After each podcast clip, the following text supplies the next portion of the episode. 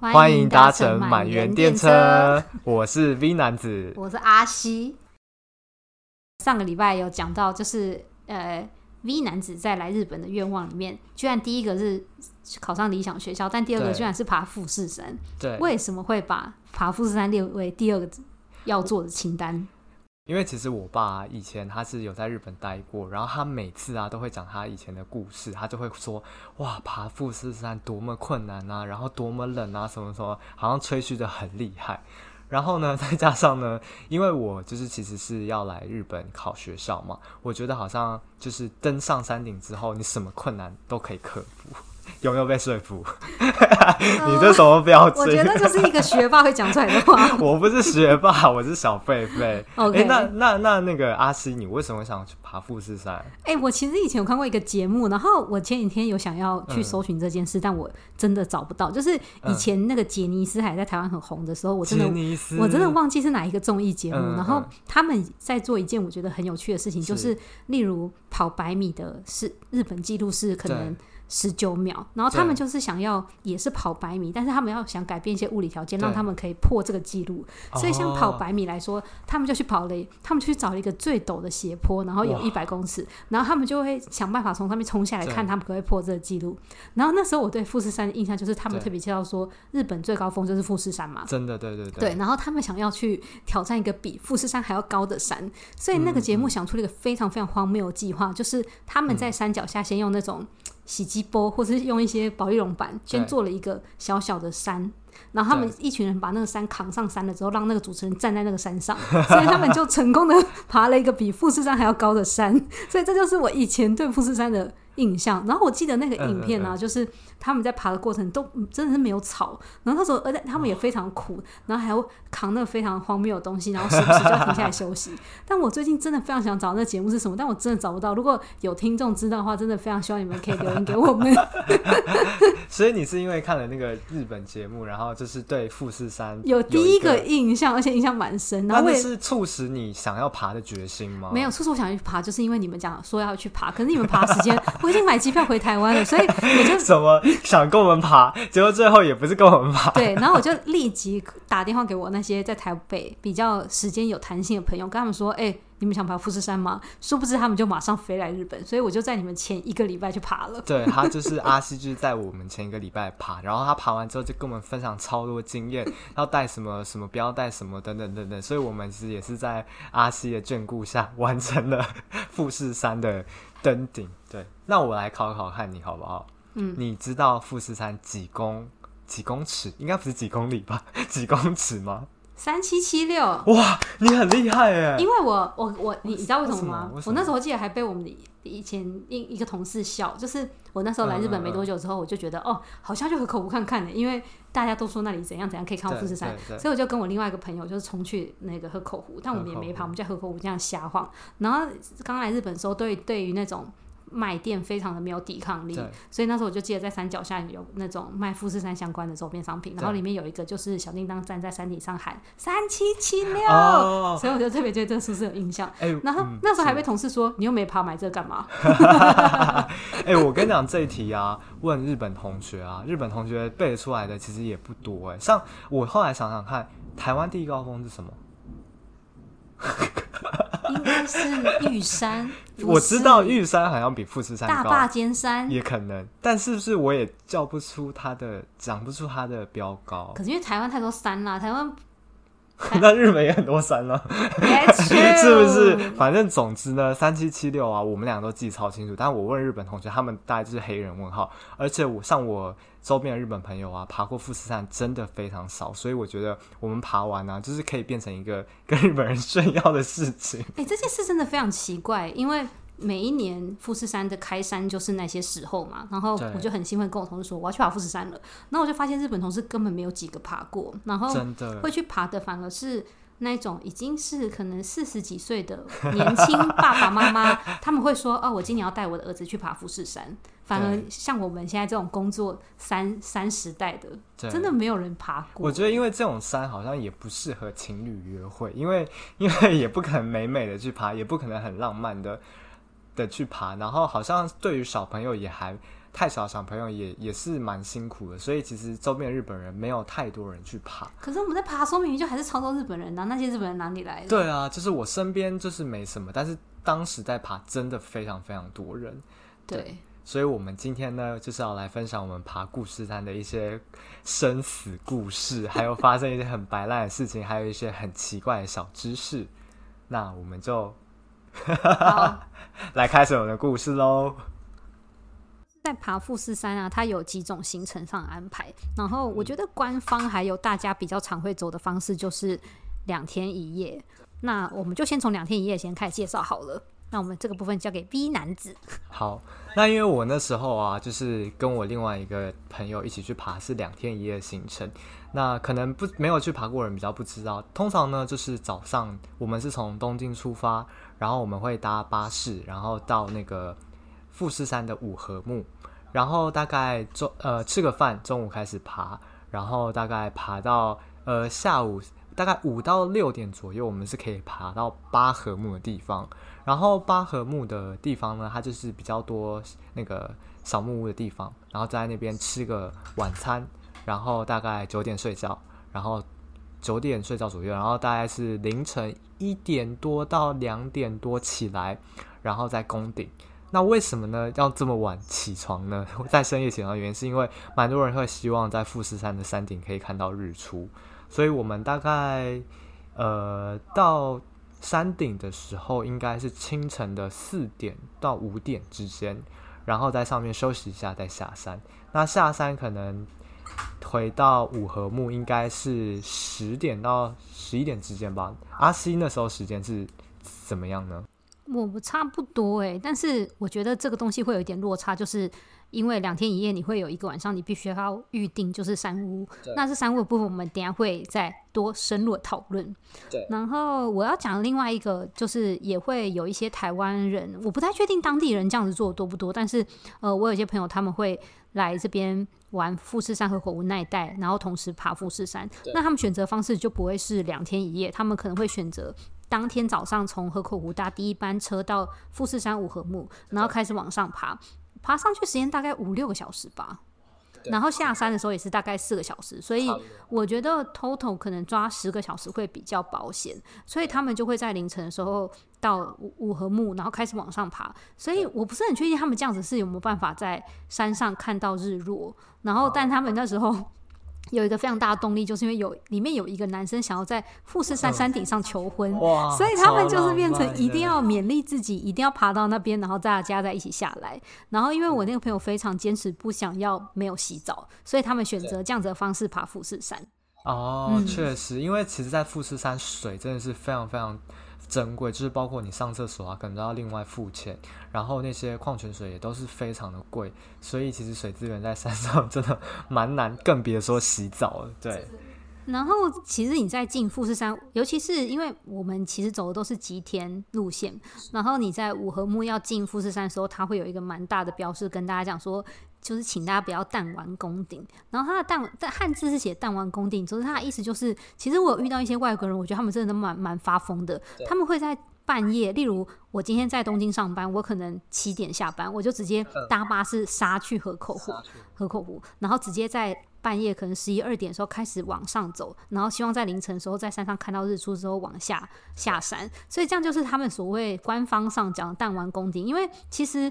这样的方式是蛮危险的，因为在天黑的过程中爬，然后因为富士山它没有，它是一个火山嘛，所以它没有办法有植物那些东西，所以它的地质很松软，所以其实落石一直都是富士山一个危险的因素。所以我觉得他们会禁忌弹丸攻顶，当然除了担心就是山客山友的体力以外，其实你会所会增加的那些医疗资源，就是如果你真的发生什么意外的话，其实我觉得对富士山来说都是蛮大负担的。其实我和阿奇是不同时间去，不过我们都选择了，就是初学者通常都会选择的行程是，就是在那边睡一个晚上，然后两天爬回来。那这个行程呢，其实呢，呃，因为毕竟富士山也是一个高山嘛，也超过三千公尺，也会相对比较难一点点，比起爬那种小山啊，什么富士山啊，或者什么台北那种阳明山，所以其实它的装备也是非常的重要。那阿西有没有觉得什么装备是你那时候去的时候，或是网络上爬文发现，哎，哇，原来要带这个有吗？哎、欸，我我其实没有去爬之前，因为我真的平常不是一个爬山的人，所以 所以我觉得，呃，或者是在台湾的爬的山都是还是那种很幼幼班等级，所以、呃、王美山吗？不是王美山，就是那种你有时候跟爸爸妈妈可能假日可以散步，石门水库，就是石门山那种，他没有办法到王美等级，就真的只是一个践行。我懂，所以我应该在这几年才真正接触到出外旅游的时候带登山杖。哦，对，登山杖就算是一个，我觉得你真的需要特别准备东西，而且我觉得真的在富士山来说非常必要。可是我必须要先解释，因为我身高蛮矮的，所以有的时候 某一些阶梯，我真的觉得没有登山杖对我来讲其实有一点吃力，就是登山杖真的蛮辅助的。我懂，哎、欸，而且啊，以前呢、啊，我就是根本觉得登山杖就是。老人才要，因为我就是以前都是打网球啊、打羽球那种需要很需要用脚力量，我真的是就是看不起那些拿那两根或者拿那一根的人。但是我这次爬完富士山，我真的觉得你一定要那 那一根不对，那两根就是你的命根子，哎、欸，可是 非常重要，尤其下山。但是我们在出发的时候，其实我们只有一个人是带两个登山杖，其他人我们都是只带一只哎，因为我自己是只有带一支哎。哎、可是我后来，因为我们是租，就是我们是跟当地旅行社配合，然后就是选他们的 course 嘛，他们是直接帮我们一套租好，他就给我们两根。那我后来发现，其实两根的好处就是一根 断掉，还有另外一根，因为我们有一个同朋友，同志的朋友，他就是下山可能就是不小心就是。没有把那个体重啊分配好，所以他就把一只拗断的。所以其实没那个拐杖啊，其实真的是可以负担我们很多重量。然后如果两只的好处，我觉得它是可以左右左右这样分摊，就不会说你只能分摊右脚或是分摊左脚。对，这是阿西觉得让你很意外。哎、欸，还有另外一个东西，我觉得平常也不太会用到，就是那个头灯。对，头灯真的超级重要的。对。对，我那时候看到，我完全不能理解。我想说，为什么要头灯？是要去探险吗？还是去山洞里？我那时候真的是没有办法联想。那你，你那时候觉得头灯？是不是为什么很重要？好。就是因为刚刚有解释，就是一般的山屋他们会坐落在七合目到八合目之间，可是其实他们到最上面的还有可以到九合目。九合目的那个那个山庄是最有名，叫做玉来光山庄还是什么？就是它最难预定的原因，是因为你如果第一天可以爬到那边，其实你第二天早上你可以睡得比较晚，然后你再去爬上去看富士山。所以那个九唯一一个在九合目上的那一个山屋是最难预约的。然后其实那时候我算是误打误撞，就是我妈先。先讲，我们两个刚好是一个不同的采样，就是 V 男子他们是跟团，所以跟团的话，他们就是，哎、欸，你们那时候知道你们的山屋会在哪里吗？我们不知道，可是基本上山屋都是在巴合木，八合木又蛮广的。对，我跟你讲，我我真的在那一天爬的时候，我真的有一点觉得这个数值非常的。呃，拐就是它在七八合目之间的落差是一百八十分钟，哎，也就是说你到达七合目的，对，一百八十分钟就三个小时的差距。对，所以你到七合目，你大家马上看到第一个，哎、欸，我讲七合目可能不是非常的准确，但总之你看到第一个山屋之后，其实你爬到在最上面山屋，你会这中间有三个小时的落差。所以我一开始的时候其实都不知道，我们刚好有一点幸运。就订到了第二高的山屋，所以我们第一天就是爬到已经天黑了，我们在路上。我懂我懂，因为我们那时候都有用阿西的经验来看看我们到底还要爬多久，然后我们就有点意外，就哎、欸，我们好像比他那个早了一两个小时就到山屋，还以为自己。腿比较长，对，但我是第一，我就等于比他比他们早一个礼拜去嘛。然后我去的时候，我中途因为我有在某一个呃七合木的一个卖店看到那一张地图，会跟我说那时间差有多少。但我故意不跟我同行的人讲，因为我怕他们会，他我怕他们会很想要揍你，想说怎么定那么远的，我怕他们会没动力，所以我就保持沉默。然后但中途我就发现，天哪，还要一百二十分钟的时候，其实那时候已经有一些人开始陆陆续续会。在路上山屋就开始继续休息，然后你也看到就是大家有一点就是天气，你又天气很好，你又忍不住看一下风景。然后那时候我就有点担心，我就忍不住跟我同伴说：“哎、欸，我们还有一百二十分钟，集体崩溃。”而且我一讲那时候可能已经爬到接近傍晚的时候，就是可能四五点，其实那时候已经蛮耗体力了，因为你已经从中午一直爬到那时候，那时候可能你只转个弯就看到指标，又还有那个几公里或是那个几半个小时，你都会觉得哇，真的很累。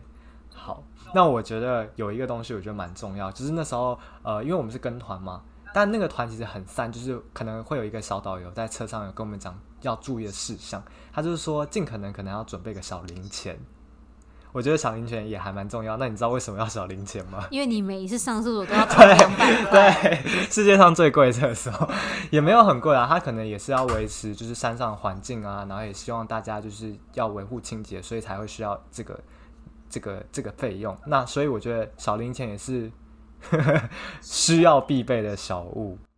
然后你其实，在从呃，七合目开始往上，每一个山屋越来越高，你所要买到矿泉水价格就会慢慢的往上加。大概好像我如果没有记错，甚至五百到六百日币都有。五百六百应该就是已经山顶价了吧？真的，反正就是，哎、欸，我忘记是饮料还是水，反正就是会比平地贵很多。那我自己是另外觉得、啊。哦，手套我也是蛮惊讶，因为那时候我就有朋友跟我讲说要手套，但我就想说，诶，又不是去攀岩，为什么要手套？本来还想说带个那个唱 KTV 的白手套去就好了。但我跟你讲，手套真的很重要，尤其是我觉得阿信应该有蛮有感，就是在你睡完之后的凌晨登的那一段，是很多那种珊瑚地形嘛，就是它的那个石头，就是有点像珊瑚礁，我不知道那一段哦，就是特别多，对不对？它比较像是。礫石吧？哎、欸，不对，反正就是火山那种，就是有一点粗粗的。然后它那个一，你一定要，就是有些地方你一定要手去拉，你不能用那两根的。就是，所以那时候我还知道，哇，真的是要戴手套会会会比较好。我觉得那个时候所要带的，包括防寒的衣物，都蛮难想象的原因，是因为其实八月的东京还是蛮热的，很热。对，所以我们还必须要带到像防雨或是防。或是轻型的羽绒衣，去就是一层一层这样穿起来，其实，在山下都是蛮难想象的一件事情。真的，而且这个温差大概会差到二十度。如果我没有记错的话，我记得我那时候有看他们资料，会从五合目一直到山顶，真的有差到二十度。而且其实我们越爬越高啊，那个网络的讯号也越来越弱。你有这样觉得吗？可是当时就不会想要连网络，因因为我们那时候爬的时候，就是想一直想要问阿西一些意见，所以有时候会试图想要与世界连接，但后来发现好像没有办法，只能跟上帝连上。结果发现其实其实也是好事啦，因为爬富士山就让你体验最原始的自然环境嘛。对，所以这是必备物装备的部分。有一个时间点，我朋友非常想连上网络，就是他很。担心他自己是不是高山症，然后他就开始上网查，然后跟我说：“哎、欸，我跟你讲，失眠也是高山症症状。”哎，那我问你哦，你觉得高山症为什么会有高山症？应该就是那个气压变得比较气压的改变吧。然后就是，所以就是空气比较比较稀薄，所以会需要氧，对不对？哎、欸，你你你真的知道怎么样吸那个氧气筒吗？我有点不懂。你知道，其实我买了。我买了。哎、欸，等一下，你要先跟大家说，就是在我们登山的时候，其实买在山下买那种登山型的轻型氧气，算是一个大家会写在你必须要、你最好有携带装备的清单里面。所以，算那一罐可能五六百，然后。在你未知的情况下，你就想说好，我就是花五六百来保命。可是说实在的，啊我们每一次吸，我们都不知道自己到底吸到没。它的存在感超低，因为它又不像是吸烟。你就是我，其实那时候我真的无感，就是但是有感的人也有。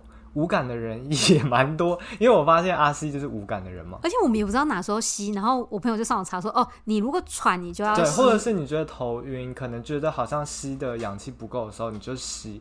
那因为呃，我以前就是有跟登山社去爬过嘛，所以我我大概知道我的状态。那有一次我就想说，那我来试吸，就是我朋友也在吸，然后就我就吸一口，就发现好像真的对我是没有什么没有什么改，就是改变的。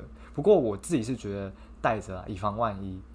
我觉得可能可以买那种有口味的，口味。因为我以前听过 有口味的吗，因为我以前听过还有草莓口味或是什么口味。其实我觉得这样做是比较对的，因为你可以确保你到底有没有吸到。哦，原来就是，我还想说，哇，是要跟电子烟一样，就是这么花俏这样子。可是我真的是吸了那个无味之后，我就会觉得，哦，它真的有这个必要性哎。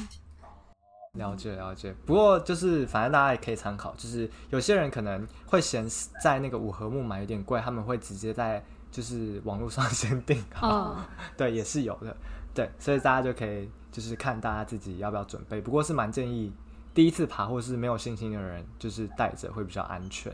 然后我想想看哦，我那时候的朋友啊，他带了两大瓶水。我觉得水的量也蛮取决于自己，就是可以评估一下。哎、欸，我觉得水的量不只是个人问题，因为我跟 V 男子刚好是两个非常差异的天气。我们是非常好的晴天，所以我有成功看到日出。但是 V 男子他们那时候是蛮阴的天气，所以登顶的时候是下雨的。所以我觉得对你们来说，那个就是水分的蒸发可能没有那么的激烈。确实，因为呃，我们的情况是我们在。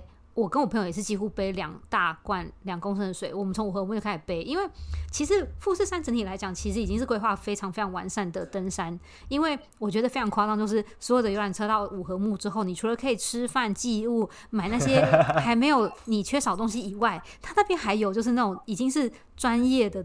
的登山的店，例如蒙贝尔会在五合目开一家店哦，真的有，真的有。然后那时候有一点夸张，是我有个朋友有一点太小看这一切，所以他背了一个非常普通的背包，嗯、所以他就在山下直接买了一个蒙贝尔上山。哦，就是临时真的发现吃了什么，其实也是可以买。对，然后所以我们我觉得整趟其实吃，其实你真的是带足了钱吃，我觉得吃跟喝都不是问题。对。但是我觉得真的就是千万不要省那个钱，你只要口渴或者你饿，我觉得钱就是花下去吧。那刚刚会讲到为什么那个水的那个平衡很重要，带的水的量的原因，是因为其实水真的也会变成你行李的负担。像我朋友他可能是带太多了，但他其实没有喝到那么多。不过多准备是好事啊，但是因为他后来真的太重，他就在山上倒掉一些。我觉得我我想象我那时候爬山，我真没办法想象有人现在在倒水。我应该马上，我可以马上求他吧，把水让给我，或者直接把口这样对过去就喝这样。对啊，因为呃，我那时候蛮惊讶的事情是，这件事情希望也可以提醒大家，如果你们一样是走吉田步道，然后你们下山的那一段是完全没有任何地方可以有水的补充，所以请你们在山顶上一定要确保至少带带一小罐，可能是。五百或是六百的矿泉水，六百块也是买下去了啊。对，然后带着它下山。对，毕竟就是就是顾好自己水分的补给还是比较重要。对，哎、欸，但我有一个问题啊，所以你那个朋友是你一起爬山的朋友去去那个求婚了吗？没有，这是另外一个。是另外，那你有成功吗？成功啊！真的假的？都已经在富士山了，你再马上借着给他套下去啊！那这可是哎、欸，我蛮蛮，他那时候是晴天吗？他们。我看照片是蛮晴天的，哇，其实蛮浪漫哎、欸。可是照片跟现实也不一定是同等。你知道我爬爬，你那时候爬完爬到顶，不是也觉得活着下来真好吗？因为呃，我不得不说，就是我是先听了那个朋友去爬了之后，我是隔一段时间才去。然后他们那时候去的时候，他就跟我说，如果真的不是因为他朋友要求婚，他真的爬不上去，因为他觉得他的意志力不够坚强。总之，他们就有一个很浪漫的故事。如果想要求婚的，大家也可以试试。那、欸、那我这边跟你讲一个小小八卦，就是其实我在台湾啊，也有登过超过两千公尺，好像是合欢北峰。然后那时候啊，其实我失恋，然后我就是设那时候我的课业啊，我设计课一直做不出来。然后我的设计老师就说：“你设计做不出来的时候，你就去爬山。”你有听过这种想法吗？没有。好，我觉得我遇到老师都会说：“那你就去睡觉。” 总之呢，我觉得爬山就是一个你你发生什么困难啊，或是你人生迷茫啊，或者是 被人家诈骗什么，都可以去爬。那我们那时候很白痴做一件事情，可以变成大家的范例啦，但可能不适合富士山。我那时候爬上山呢、啊，然后我爬到那个最高顶嘛，就会有一些什么招牌什么时候，然后我就叫了我一个女生的朋友说：“哎、欸，你帮我一个忙好不好？”我说：“你大概帮我录一下，就是大概十秒钟就好。”然后我就。把他拉到一个拐弯的背后，就是比较少观光的地方。我就说：“哎、欸，你快点帮我录。”然后我在那边喊，就突然就对着山下大喊：“叉叉叉，我爱你！”然后我就以为这件事情，这个影片可以挽回我恋情。哎、欸，那所以你不是自己去哦？没有，那时候我是跟登山社啊，但我是自己去，我失望。自己去要谁帮我录啊？要带自拍棒？你自己去，然后这个不就是一个疗愈的过程？当然是要自己去，然后自己收拾这些东西、啊。可是因为因为超过两千多公尺的山，其实我们就是比较专业，就是可能你还要带那种塑胶袋啊，然后也是那种专业的背包，还有那个指南针啊。因为我我那时候是跟登山者去，所以是比较专业。那如果是我自己，我可能爬一半就就被扛下来。那你那一次去爬台湾那个山的时候，你们是有在上面扎营的那种吗？哦，总之我就觉得，其实如果大家心情不好啊，或者是在思考人生下一步啊，其实蛮适合去爬山。你会有不同的见解，或是你会觉得人生活着蛮可贵。